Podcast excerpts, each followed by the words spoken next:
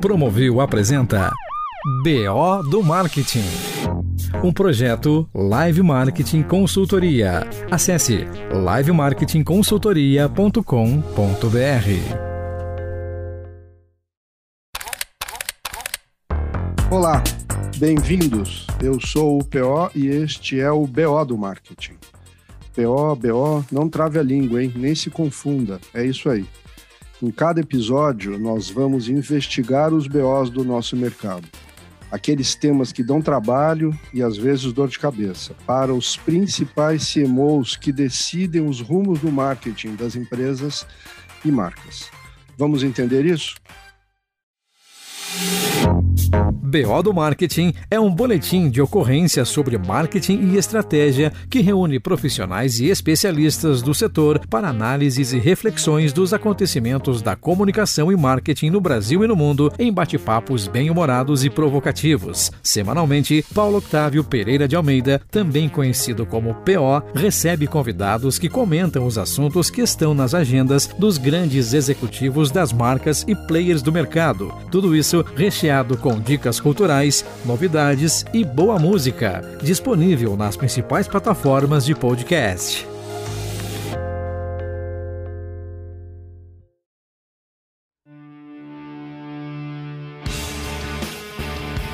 E se você quer conversar ou participar do BO ou conhecer a minha empresa de consultoria, pode me chamar no LinkedIn. É só procurar pelo meu nome, Paulo Octávio Pereira de Almeida. Neste episódio, antes da gente desenrolar o BO, eu quero apresentar os convidados com quem eu vou ter a honra de conversar. Eu começo agradecendo pela participação deles e apresentando o Gustavo Franken, da Everstream, e o Jodeli Larcher, da Inova TV. Durante a nossa conversa, tem dicas culturais e novidades da nossa área. E no final, música boa para fechar o episódio. Comigo também o meu parceiro e amigo Júlio Feijó, editor do Promovil, que vai trazer para cá sempre o assunto do momento. E o que você tem aí para nós hoje, Júlio? Qual é o BO que nós vamos investigar hoje? BO da semana. Olá, PO, Gustavo, Jodelli e ouvintes.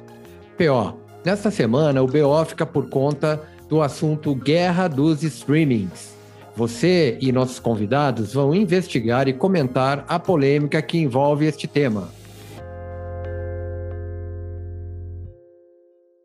Bom, a nossa conversa hoje, né, sobre a guerra dos streaming, certo? Eu usei a palavra guerra muito mais para ser uma, um chamativo, né? Porque na realidade eu acho que a gente está vivendo é o descobrimento do streaming, certo? A importância que essa tecnologia tem e vai ter na vida de todo mundo, né?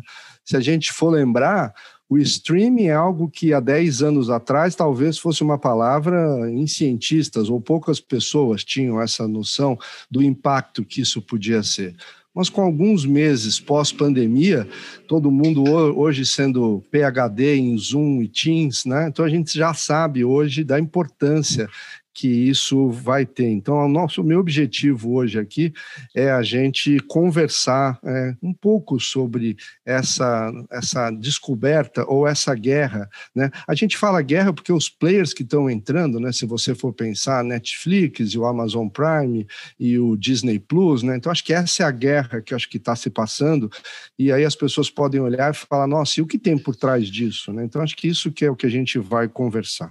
E para isso eu convidei, então, duas pessoas que vão nos ajudar a caminhar por esse, por esse assunto é, muito bem.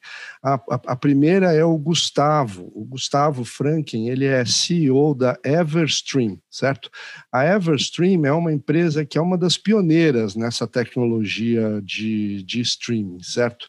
Então, é aquela coisa, enquanto o, né, eles estavam pensando nisso, enquanto para muitos era uma tendência, o que a gente está vendo hoje é que o streaming é uma realidade, certo?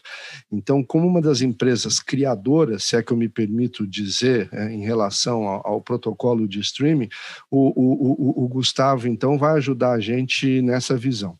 Então, Gustavo, obrigado por você ter aceitado, e a pergunta que eu faço é: quem é o Gustavo? Maravilha. P.O., muito obrigado aí pelo convite de mais nada. Boa tarde também para o Jodeli, que está conosco aqui nessa, nesse debate aqui. Boa tarde. É, e antes de mais nada, parabenizar aí também todos os envolvidos pela iniciativa. É, o principal que eu entendo é, ultimamente, o que não tem faltado é conteúdo, né? É, mas de qualidade fora daquele padrão básico, realmente são poucos. E vocês certamente estão nesse patamar, né? E por isso que eu fico ainda mais feliz de estar fazendo parte dessa história com vocês. Como você bem afirmou, né? Eu sou o Gustavo, da Everstream, estamos há 12 anos nesse mercado de transmissão, tá? A gente tem uma história aí com o mercado broadcast e com um, essa parte de produção de conteúdos, e já fazem aí, como eu falei, 12 anos de transmissão, e a produtora já fazem oito anos e meio que está ativamente no mercado aí trazendo novidades e soluções, principalmente aí para que as empresas possam se comunicar com o público. E na pandemia aceleramos, né, mais ainda com toda essa mudança aí é, comportamental, eu diria, em virtude da, da, da pandemia, e, e, seguimos na, na, na onda aí para poder ajudar e trazer cada vez mais soluções para o mercado. É, você me deu o gancho, então, para eu te fazer a primeira pergunta, que eu tenho usado essa analogia, né, para nesse momento que a gente vive, fazendo, olhando um pouco para o futuro, né, quando me perguntam sobre os eventos híbridos ou a utilização de streaming, é, fica aquela dúvida. O streaming os híbridos é, virtuais, né, eles são um remédio ou eles são uma vitamina. Um remédio no pressuposto que agora, que não está acontecendo muitos eventos presenciais, é a única coisa que a gente tem para fazer. Mas a vitamina é a visão de futuro de achar que ele pode dar um empowerment nos eventos presenciais. Então, você, para você, eh, Gustavo, o, o, o, os eventos híbridos ou o streaming é, um, é uma, uma vitamina ou é um remédio? Perfeito. Olha, Pio, é, considerando esse cenário atual, eu afirmo que, infelizmente, o stream passou a ser um remédio, mas um remédio temporário. Eu não acredito que esse remédio acabe, porque o streaming realmente não vai deixar de estar presente para o resto das nossas vidas, ou até o momento que criem outra tecnologia que substitui o, o, streaming em si, né? Tecnico, tecnologicamente falando, mas a solução vai precisar. Obviamente, toda aquela aglomeração, encontros vão voltar a acontecer. Nós precisamos disso para viver, mas entendo que será ainda mais interessante e favorável, porque além do presencial, é, vai ter a dinâmica virtual em paralelo, né, o híbrido. É, de, depois dessa mudança né, que tivemos muito rápida, né, mudança cultural, revolucionária, é, como acontece de praxe nesses momentos históricos, né, pandemias, guerras, é, a gente vai se redescobrindo, se adaptando e buscando inovações para que a gente possa dar continuidade naquilo que fazer sentido e buscar novas alternativas daquilo que não é mais possível. Né? Esse é o aspecto mais interessante e magnífico da, da humanidade, né? a capacidade de adaptação. Então, voltando mais ao ponto, sim, o streaming é o remédio para os eventos de hoje. Vai perder força assim que pudermos retornar às aglomerações? Sim, também acho que vai perder força mas, como eu antecipei, é um remédio que daqui para frente não vai deixar de nos acompanhar nos mais diversos eventos. A gente vai passar a ter uma complementariedade. E isso é, agrega e gera ainda mais valor para a produção dos eventos, além das inúmeras novas possibilidades inovadoras que já foram e ainda serão criadas para um melhor engajamento com o público. É, o, isso que você falou, a, a Gustavo, então o que eu acho é o seguinte: eu acho que essa coisa tem uma curva de aprendizado, certo? Então, eu acho que todo mundo que organiza evento está vendo que o streaming pode ser uma ferramenta muito poderosa. E para complementar o nosso papo, então eu chamei aqui para participar e convidei, ele aceitou, o Jodelli Larcher. O Jodelli, ele é o diretor-geral da Inova TV. A Inova TV é uma empresa basicamente de produção de conteúdo em vídeo, certo? É, videoclipe, videomapping, vídeo cenário, gravação e produção de shows e DVDs, entendeu? Então, assim, a história do Jodelli é a linguagem televisiva em si. Eu conheci o Jodelli quando eu era diretor de marketing da DirecTV e eu fiz a transmissão da América Latina do Rock in Rio. Nós transmitimos o Rock in Rio para todos os países. A DirecTV levava o sinal digital para vários países da América Latina e a gente fez a transmissão daquele Rock in Rio em 2001, que foi aquele retorno para o Rio de Janeiro. E eu me lembro de estar assim na sala de edição e o Jodelli sentado lá na mesa de edição e ele com os fones de ouvido, e ali eu vi um artista em atuação, né? Porque a gente está acostumado quando está vendo um show, a gente está vendo os artistas performando, os músicos, né? E eu vi ali o diretor de televisão fazendo o corte das câmeras e mudando a câmera 1 e a câmera 2 e fazendo todo esse trabalho que não aparece racionalmente para as pessoas, aparece irracionalmente. E eu vi que eu vi que o Jodelli era um artista, porque ele conseguia entrar no balanço da música e pegava aí o solo. Então, a linguagem televisiva, eu diria que é a vida do Jodelli. Então, a pergunta que eu faço é essa: Jodelli, obrigado por você ter aceitado. Quem é o Jodelli? ah, o Jodelli é um, realmente um cara do audiovisual, é um cara que nasceu na televisão, ele vem de uma família de, de um homem de televisão. Meu pai era, era da, da, é, da engenharia da TV Rio, então desde pequeno já estava nesse mundo. E aí depois meu primeiro emprego foi operador de videotape. E aí dentro da Globo eu cresci, então foi foi ali dentro que eu descobri toda essa linguagem é, e me aprimorei.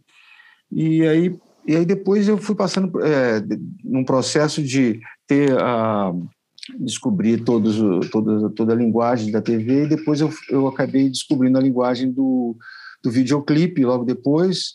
E aí como me aproximei mais dessa dessa coisa daqui a pouco comecei a fazer as imagens para os artistas também projetarem vídeo cenários. Então aí eu comecei a navegar nessa onda depois surgiu o videomapping também aí mais uma mais um, um veio que eu trabalho né? Então o meu meu trabalho é audiovisual minha pegada é audiovisual. Bacana, você é um artista, como eu falei, eu acho você um artista da linguagem em vídeo, entendeu? E a minha pergunta para você é o seguinte: esse conceito que a gente está falando hoje do, do, híbrido, né, que é um componente físico ao vivo com um componente virtual, eu falo, nossa, mas isso é o componente da televisão desde que ela nasceu, né? Você tinha um estúdio onde existia a presença física de alguns, né? Naquela época era até o ao vivo, que não tinha nem videotape, né? Era um rádio, um rádio com imagem E hoje a gente está falando do conceito do híbrido, do híbrido, eu falo, mas isso não é invenção nenhuma, certo? A televisão, por excelência, é um conceito do híbrido. Ela leva um conteúdo físico que está ocorrendo em algum lugar, pré-gravado ou não, para uma audiência muito maior. Você concorda comigo, Janelle? Não, claro, lógico. É totalmente, é, é super similar.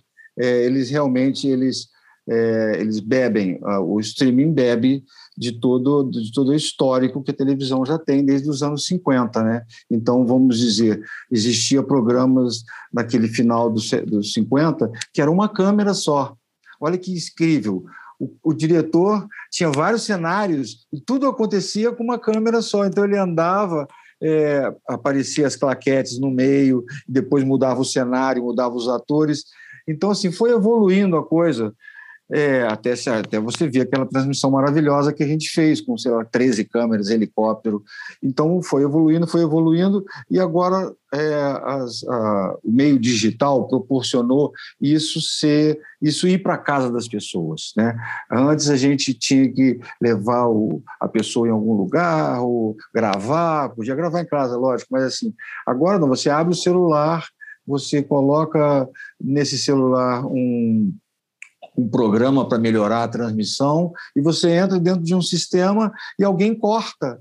Então é, é bem similar, é totalmente é, é, irmão mais velho, né? Vamos chamar, né? É o irmão mais velho. Nunca, nunca a linguagem em vídeo tão, né? Os, os TikTokers que, no, que não nos escutem, mas nunca a linguagem em vídeo, né? Teve tão relevante, né? Então, com o passar do tempo, a gente vê que a linguagem em vídeo acaba sendo preponderante, né?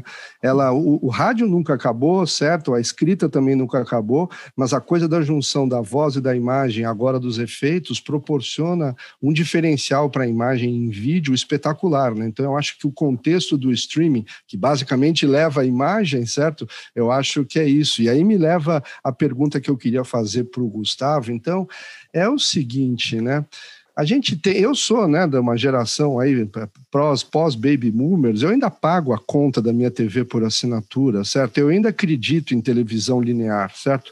Mas as gerações mais jovens, elas nem sabem o que é televisão linear ou o que é um provedor de televisão por assinatura, certo? É tudo on demand. E agora com essa guerra dos streams, como eu já falei, de Netflix e Amazon Prime e Disney Plus e HBO Max e a lista vai longe, né?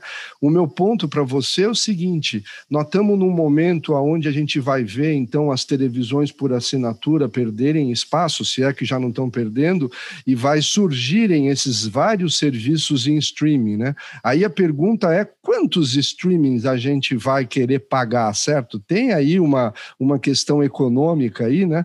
Porque se todo mundo que produz conteúdo for fazer o seu streaming, então, pelo amor de Deus, vai ser uma coisa que a gente não vai ter nem tempo para vivenciar. Então, na tua percepção, o que, que é isso? Eu li uma pesquisa americana, então tem esse viés, dizendo que as pessoas estariam dispostas a pagar até três serviços OTT, né? O OTT seria um Netflix.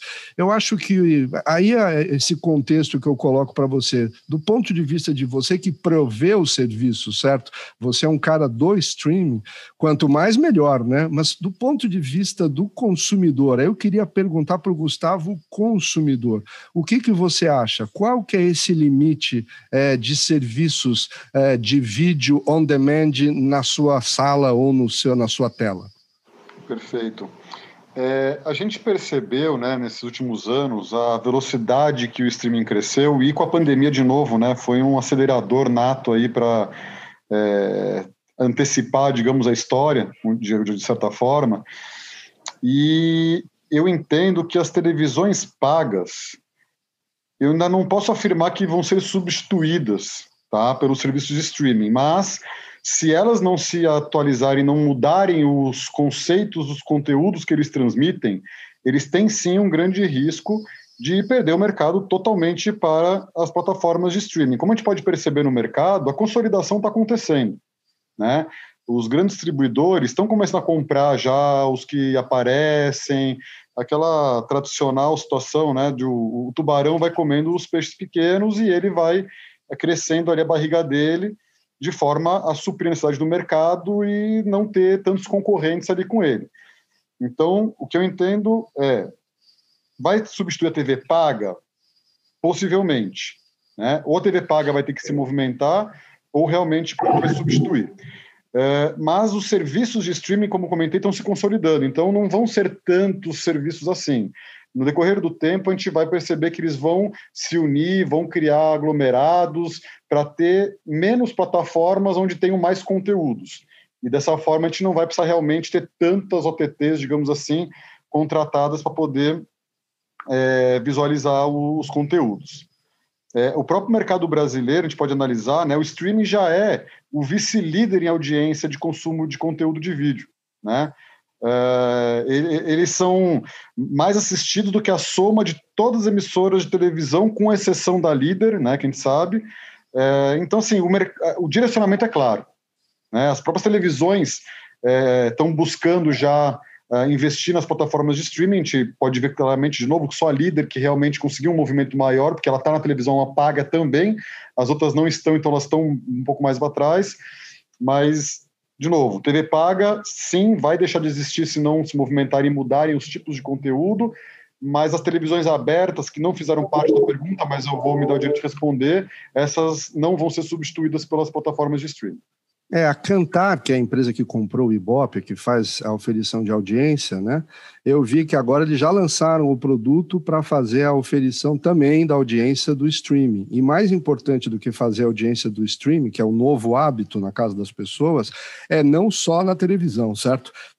Eles chamam de people meter, coloca na casa uma caixinha e ele pega os hábitos que as pessoas daquela residência vão estar pegando, entendeu? Nos, nos, seus televisores, nos seus iPads, no seu telefone de celulares. Então, é o, a linguagem em vídeo sendo medida de diversas formas. Para o Jodelli, eu queria saber o seguinte, Jodelli. É, se, se, você pensar na métrica, né, que estão criando já agora, no streaming é muito mais fácil né, você criar métricas do que numa televisão tradicional.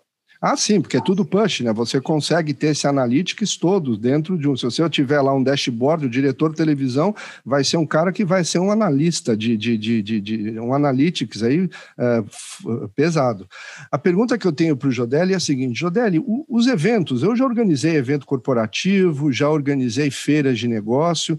O que eu tenho para dizer, a minha leitura é o seguinte: os eventos, eles não têm uma linguagem televisiva. Claramente, eles não têm uma linguagem televisiva. O timing também não é televisivo, certo? É, então, assim, pensando que o streaming vai impactar a indústria de eventos, certo? E que vão existir profissionais de eventos que vão ter que ter outras características, além de ser um bom um cara organizado e que faça um bom follow-up, né? A pergunta que eu faço para você é: GC, latência, link, essas palavras vão ter que fazer parte do, né, das, das qualidades que um profissional de marketing que trabalha com eventos vão ter que ter, ou seja, vai existir essa fusão da linguagem de televisão e os timings que a linguagem de televisão pede com a indústria de eventos. Como você vê essa fusão aí de linguagens, do ao vivo com o, vamos dizer, o televisivo. É, eu queria voltar, quando você falou, quando a gente estava falando atrás, é porque é, essa linguagem do streaming, ela é mais rica do que a televisão, porque ela justamente pega também coisas do rádio e pega aquela, aquela coisa que o rádio tem de falar com o ouvinte, então agora através do, do, do da caixa de comentários, então as pessoas participam. Eu acredito que é, a linguagem dos shows elas precisam realmente de ter entrar nesse time e tem uma hora que o roteirista ele se ele for transmissão ele vai ele vai trabalhar isso assim para para administrar isso. Se bem que eu quando, quando eu tava, mas o ao vivo, né? Os eventos eles não são roteirizados. Esse aqui é o meu ponto, certo? Hum. O, o, o, script na televisão é algo que você trabalha com ele. O evento ao vivo, não, não o que acontece no palco, né? O palco é controlável, mas o que acontece, por exemplo, no corredor de uma feira de negócio, é basicamente não é uma linguagem ah, televisível. Entendi, Ela não vai se transformar em televisão aquilo. O palquinho lá que vai ter a apresentação, o discurso, assim. aí pode ser. Sim. Mas o evento em em si, a dinâmica dele não é televisiva. Essa é minha dúvida, entendeu? A gente está caminhando para um mundo cada vez mais híbrido, cada vez mais virtual, hiperrealidade, como diriam alguns dos filósofos do passado, mas isso, o que, que você vê da linguagem? Né? Porque eu falo hoje, as pessoas que trabalham com evento vão precisar entender muito da linguagem televisiva, da tecnologia que tem por trás disso, o streaming inclusive. Então tem uma linguagem. Você é o cara que trabalhou, como você falou, do sinal ao vivo ao videomapping, né? Sempre com a base da. Você conseguiu caminhar na tua história profissional com a linguagem televisiva. A dica que eu te pergunto é como você vê um profissional de eventos que sempre trabalhou fora desse, desse contexto caminhar com essa linguagem televisiva? Que dica você daria? Ah, mas é, é o seguinte, hoje em dia a gente é, você falou dos corredores, né? Então, os corredores, como é que a gente cobriria isso? Seria um comentarista, seria um influencer, né? Assim, então, hoje em dia já entra vários outros componentes nessa linguagem é, social, nessa né? linguagem de, da, da, mídia social, que que aí que que é? Você pega a foto do encontro desse encontro no corredor, alguém e você repercute. Então, assim, nós vamos ter que começar a ah, assim, eu vou ver show agora, se eu, for, se eu for lá fora, eu vejo um show, e em vez de eu, de eu chegar em casa e ouvir no YouTube, eu vou no, no Facebook e procuro quem publicou alguma coisa, entendeu? Então, é, eu acho que é, eu fico pensando nesses grandes eventos, realmente, assim, é, é, muito simultâneo, tem muitas coisas acontecendo ao mesmo tempo, e, e a coisa é física mesmo, o encontro depois, e o timing é completamente também incontrolável algumas das vezes, né? Então você não tem aquela segurança do script.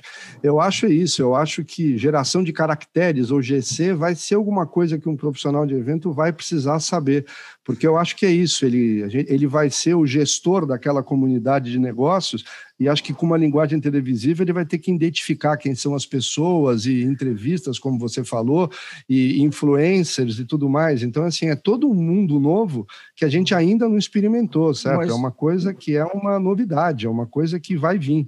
Aí, perguntando para o Gustavo, é, do ponto de vista da infraestrutura, assim, do streaming ou da tecnologia, o que, que, que você vê, assim, como grande desafio tecnológico para os próximos anos, certo? Eu, como um meros, um meros, uh, um meros observador, o que eu vejo é, por exemplo, a área de game, entendeu? A área de, né, o vídeo já tem a Netflix, já é on demand, certo? Mas o game ainda não é on demand. O game você tem que comprar a caixinha, o game você ainda joga entre aspas remotamente, né? Então assim, qual que é a tua visão para qual é esse grande desafio que o mercado de streaming tem nos próximos anos? Legal. Bom, o game, na verdade, já tem, né? Essa parte de cloud também é muito pouco utilizado ainda, em virtude das, das infraestruturas né, disponíveis para poder se utilizar esse serviço, é, mas ele já existe. Então, assim, o streaming, por natureza, né, já tinha os seus desafios históricos para ela se consolidar no mercado. Né? E depois da pandemia, os desafios, na minha percepção, aumentaram vertiginosamente. Com toda essa confusão, é, ficou provado de uma vez por todas que um mundo conectado ele é vital né, para a perpetuidade das atividades econômicas sociais. Né? Se eu não tiver um mundo conectado, é, é, muito sensível, né? ele fica muito frágil às mudanças que possam acontecer. Então, as tendências é realmente você conectar cada vez mais as coisas. E, o, e a população, com esse movimento, é, enxerga cada vez mais o valor de uma interatividade com os conteúdos. Né? Então, é, nas produções mesmos, mesmo, é, se a gente olha as tendências, é de cada vez mais buscar uma interatividade maior com o público. Ela deixa de ser, de certa forma, unilateral e passa a escutar o público em tempo real. Né? A gente tem alguns cases aqui práticos, por exemplo, de desenhos animados e seriados, onde o telespectador já interage com a programação ou até mesmo. Ele pode escolher o final, né? Isso, ou com os personagens, escolher o rumo da história, influenciar no roteiro do conteúdo. Então, isso que é o mais incrível, né, dessa, dessa É o segundo passo né? da, da, da TV on demand, certo? Não é você só receber um arquivo, mas é você receber múltiplos arquivos e você vai podendo escolher o futuro ou o destino de acordo com as suas vontades. Exatamente. Mas precisa de banda larga para isso, hein? Precisa de espectro então, eletromagnético. Exato. Então, assim, o foco cada vez mais vai ser interação com o público junto ao conteúdo, né? É um mundo para ser desbravado ainda e que ele depende da tecnologia. Com relação ao gaming, né, o cloud gaming que você colocou aí em evidência, eu posso afirmar que tem muito em comum com a transmissão de vídeo, né? É, em ambos os casos tem o servidor e ambos transmitem o vídeo para o seu device. A diferença é que no vídeo a gente tem a recepção dele, né, para ficar visualizando, enquanto que no game tem as ações, né, de entrada, os comandos do joystick, do teclado, do mouse, que são enviadas pela rede para o servidor que está na nuvem com o jogo, né? Ou seja, o seu computador é um receptor de sinais e transmissor de comandos, enquanto o servidor remoto faz o trabalho pesado de carregar o jogo. Né? E aí tem vantagens e desvantagens que a gente pode considerar para esse tipo de jogo, né, do cloud gaming. É, vantagens, eu poderia colocar algumas: reproduzir os jogos em qualquer sistema operacional ou dispositivo, então não fico mais preso ao hardware né, do jogo. É, os jogos podem rodar em televisões, outros dispositivos eu não tenho necessidade de investimento no hardware ou na atualização do hardware. Tem a fácil visualização dos jogos, então os espectadores não precisam ter o jogo ou ter o hardware, ele pode visualizar de qualquer device que ele tiver disponível. É, e a questão de DRM, né? O, o, os jogos nos servidores remotos dificultam muito a possibilidade de piratear, então tem uma segurança por aí. E as desvantagens é a questão de compressão de vídeo, né? Então, assim, é, não vai ser tão nítido ou detalhado como seria se você tivesse o hardware, dependendo da sua infraestrutura, que infelizmente no Brasil a gente tem um pouco de é um pouco deficitário com relação a isso. Tem a necessidade de banda larga, então se você tiver algum limite de largura de banda em sua conexão, tem um problema para fazer o jogo na nuvem. A hum. latência também, né, o tempo de reação é mais rápido quando o movimento do mouse precisa chegar no computador do que quando tem que chegar em conexão com a internet, ser renderizado, compactado, ir para a nuvem e voltar depois. Né?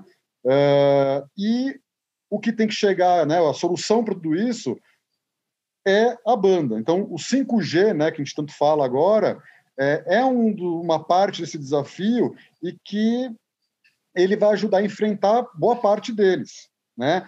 O, o 5G vem com demandas de dados mais altas, inclui a redução de latência e, e custo também, e isso visa uma alta taxa de dados. Então, assim, o 5G realmente é a tendência de poder viabilizar esses processos. Ainda mais que o gaming, você não necessitando do hardware, grande parte vai jogar ali no celular, no tablet, e aí você de novo vai cair no 5G como um meio de facilitador para usufruir disso. Ou seja, o que era uma tendência há alguns anos e agora é um, já é uma realidade, ainda precisa de muito desenvolvimento e tem muita tecnologia para ser desenvolvida. Ou seja, é mais um capítulo dessa história, certo? Jodelli, deixa eu te fazer uma outra pergunta, né? É, eu acho assim, eu vou dar um exemplo meio idiota, mas é só para fazer valer o meu argumento. É, o Super Bowl, eu diria que talvez seja o maior evento híbrido que exista, certo? Porque existe um conteúdo né, acontecendo ao vivo e você tem toda uma audiência, se não me engano, os números da audiência dessa última edição foram 100 milhões de lares conectados, certo? Que só por uma questão financeira não estão presentes no local do evento, porque o grande desejo era estar todo mundo ao vivo, mas já que você não está, você está assistindo é, remotamente, vamos dizer assim, numa televisão. Então a pergunta que eu faço para você é assim: eu vejo, a, por exemplo, a, a NFL, que detém os direitos, ela podendo ser a gestora completa do evento, ou seja, ela não precisa terceirizar com a ESPN a produção do conteúdo. Ela pode se produzir e criar um OTT, como a gente está falando, por streaming e atingir talvez os mesmos 100 milhões de lares sem ter essa necessidade de ter, vamos chamar assim, desculpa o termo, um intermediário para produzir o sinal, né? Então, assim, a pessoa que detém o conteúdo ou o, o conteúdo da detém a linguagem televisiva, ele pode tecnologicamente chegar na casa das pessoas. Então, o paralelo que eu quero fazer para você é o seguinte: hoje, um, eu não sei se eu consigo ver hoje um produtor de evento caminhando para esse lado dele ser o detentor do, do direito de televisão daquele evento, porque falta conhecimento para ele em relação a isso. Mas o outro lado, eu diria que é fato, né? Quem já tem a produção de conteúdo televisivo pode vir a ser o detentor do evento, como eu disse, a NFL, eu não sei até que ponto precisa da ESPN, num ponto de vista que ele pode levar esse. Então, assim, a minha pergunta é: você acha que vai existir esse Chinese Wall, esse muro chinês entre o mundo dos eventos e o mundo da televisão? Ou você acha que tudo isso vai fundir aí e vai virar uma coisa só? Coitado do consumidor, né? Porque nós vamos ter que ter paciência para escolher quantas OTTs, quantas caixinhas ou quantos acessos a gente vai querer ter na nossa casa ou no nosso telefone. O que, que você acha? P.O., vamos pensar no exemplo da Fórmula 1 o que, que acontece com a Fórmula 1. É, as pessoas hoje em dia elas não veem só a Fórmula 1, ela vê a escuderia que ele quer. Ele não precisa de ver a Fórmula 1 se ele gosta da, da Mercedes, ou se ele gosta da Lotus, ou se ele entendeu? da escuderia que ele gosta. Então, Ferrari. Então, as pessoas agora vão comprar é, e vão, vão absorver o que, ela, o, o que eles querem. Entendeu? Quanto mais nichado, melhor eu acredito que vai existir sim esse muro, sim. É, é, é, os detentores dos direitos eles vão ficar mais espertos e eles vão é, tentar avançar para esse lado, se eles tiverem o recurso para isso. A gente pode ver o outro exemplo, que é o Rock in Rio. O Rock in Rio poderia realmente é, é, gravar e editar e produzir é, todo o conteúdo. Não precisa do multishow para fazer a distribuição, certo? Ele pode não, fazer a distribuição a... direta. Mas acontece que ele precisa da TV Globo, ele precisa da máquina, ele precisa do jornalismo todo dia estar tá visitando de manhã, de tarde, falando isso, entendeu? Então ele precisa da máquina da Globo ou da máquina de uma televisão para empurrar aqui no Brasil e lá em Portugal também. Então ele não conseguiu, eles não eles não partiram porque também é um outro core business, é uma outra coisa né, que eles vão ter que fazer. Mas é uma estratégia realmente... de marketing deles, não é uma necessidade tecnológica, né? Porque a necessidade tecnológica já poderia ser, como você falou, legal da Fórmula 1. Você pode vender o OTT da Ferrari e você nem vê a corrida, certo? O que você está preocupado é com a montagem do carro da Ferrari, o que está acontecendo nos bastidores do reality show Ferrari lá atrás, certo? Então é outra perspectiva, mas a tecnologia já permite isso a, a, pergunta, né, que é aquela que eu falei. Então, você acredita que vai existir o Chinese Wall entre esses dois mundos? Vai, quem, vai existir, quem é o detentor do direito tem uma vantagem. Sim, e atualmente você não precisa ter uma televisão, né? Atualmente com esses celulares cada vez melhores. Então, vou voltar ao corredor que a gente estava, né? Então, naquele corredor batendo um papo, o cara liga o celular e, e faz a declaração dele, e, e aquilo é o, é o, é o é, a transmissão, você entendeu? Não, não precisa daquela coisa de televisão forçada. Somos é claro todos que... broadcasters, né? É, sim, yes, yes, yes. É isso. E, e outra coisa também, só queria falar também. Ah, você quer falar? Hein, pior. Só uma coisa, é porque eu fiquei muito impactado pela transmissão do, do Criolo no Twitch, que ele usou a realidade expandida. Então, o game ali encontrou com a música, encontrou com a transmissão. Os caras conseguiram fazer uma transmissão espetacular. Não sei se vocês viram. Não, é, acho que a é, mais o... comentada do ano passado foi o show lá do Travis Scott dentro do Fortnite, né? Que ele quase que quebrou essa coisa de você ter um palco, não sei o quê, e se transformou como um, um, avatar dentro do game e tal. Então, assim, essa nova realidade que a gente vai poder viver. Hoje eu usei o termo guerra dos streams, né? Para, na uhum. verdade, uhum. falar descoberta da tecnologia mas o que eu acho é que a gente não tem a menor ideia desse mundo de hiperrealidade que vai vir por aí, entendeu? Eu acredito piamente que os eventos físicos não vão morrer, a necessidade não. da gente se encontrar, hashtag eventos presenciais forever é uma coisa que eu acredito, vão sempre acontecer, certo? Mas as formas que você vai ter de interagir com o conteúdo tecnologicamente, a gente não sabe nem o começo dessa, desse, desse livro, nós estamos no prefácio com o negócio aí do, do streaming, que já está dando uma, um nó na cabeça de muita gente. Mas eu acho que a gente vai poder, de alguma forma, é, eu, eu, lembro também daquele grande lapso que teve no passado, que era o Second Life, né? Você fazia um avatar e entrava num corredor de uma feira de evento, que era um negócio chato para Dedéu, não durou seis meses. Mas eu acho que a, aquele conceito que é você poder participar de uma hiperrealidade, aquilo está mais forte do que nunca, né? Então, acho que é isso. A gente não sabe o que está vindo por aí e vai ser muito bacana. Se você é um profissional da área de eventos e acha que isso é uma coisa que que está te amedrontando, eu diria pelo contrário. Veja como uma oportunidade de você entender como é que você pode capitalizar isso para o seu evento ou para a sua comunidade. Mas aqui no BO do Marketing a gente também passa dicas, né? a gente acha que é, é, uma, é uma forma de você é, é, ter dicas. E aí, Jodeli, qual que é a sua dica, entendeu? Que dica você dá aí para o pessoal? É um, pode ser o que você achar que é, que é relevante. O que, que você acha? Dica Cultural.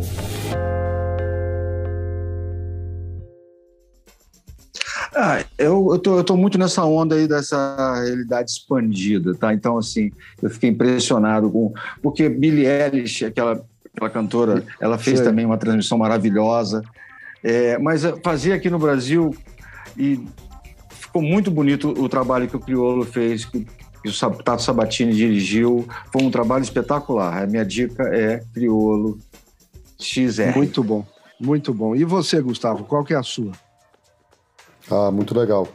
É, eu vou aproveitar o espaço da dica para continuar aí na parte de cloud gaming. Vou falar então que a dica é o xCloud, né? O Xbox lançou aí recentemente aí os jogos nas nuvens é, e essa é a dica aí que eu tenho para colocar que vai balançar o mercado aí com certeza.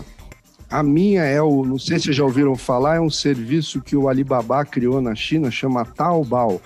Em resumo, é como se fosse um polishop com influenciadores lá dentro. Eu não entendi nada, porque é tudo em chinês, eu não, eu não, não tenho, mas assim, quando eu li, eu fui ver a força que aquilo tem. Então, o cara abre um sinal em live streaming e o influencer X, o Whindersson Nunes lá da China, que eu não sei como é que chama, entendeu?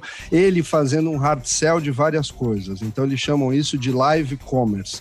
Então, essa é uma pedrada na cara, entendeu? Acho que isso vem muita coisa aí por trás. Obrigado, então, Gustavo, pela sua aula aqui. Muito bacana esse conhecimento todo que você tem é, do, da, da tecnologia, streaming, do que pode vir. E, Jodelli, como eu te falei, você é um artista do vídeo, entendeu? Também obrigado pela sua, pela sua contribuição e pela sua iluminação aqui hoje no BO do Marketing. Nós vamos ficando por aqui. É isso. Valeu, obrigado. E lembrando que no BO do Marketing você também ouve música boa. A minha dica de hoje, o nome da música é Wake Up, Acorda Aí, e é de um grupo chamado Rage Against the Machine. Se você ainda não entendeu o potencial que o streaming vai ter no futuro dos eventos, essa música é para você. Curte aí.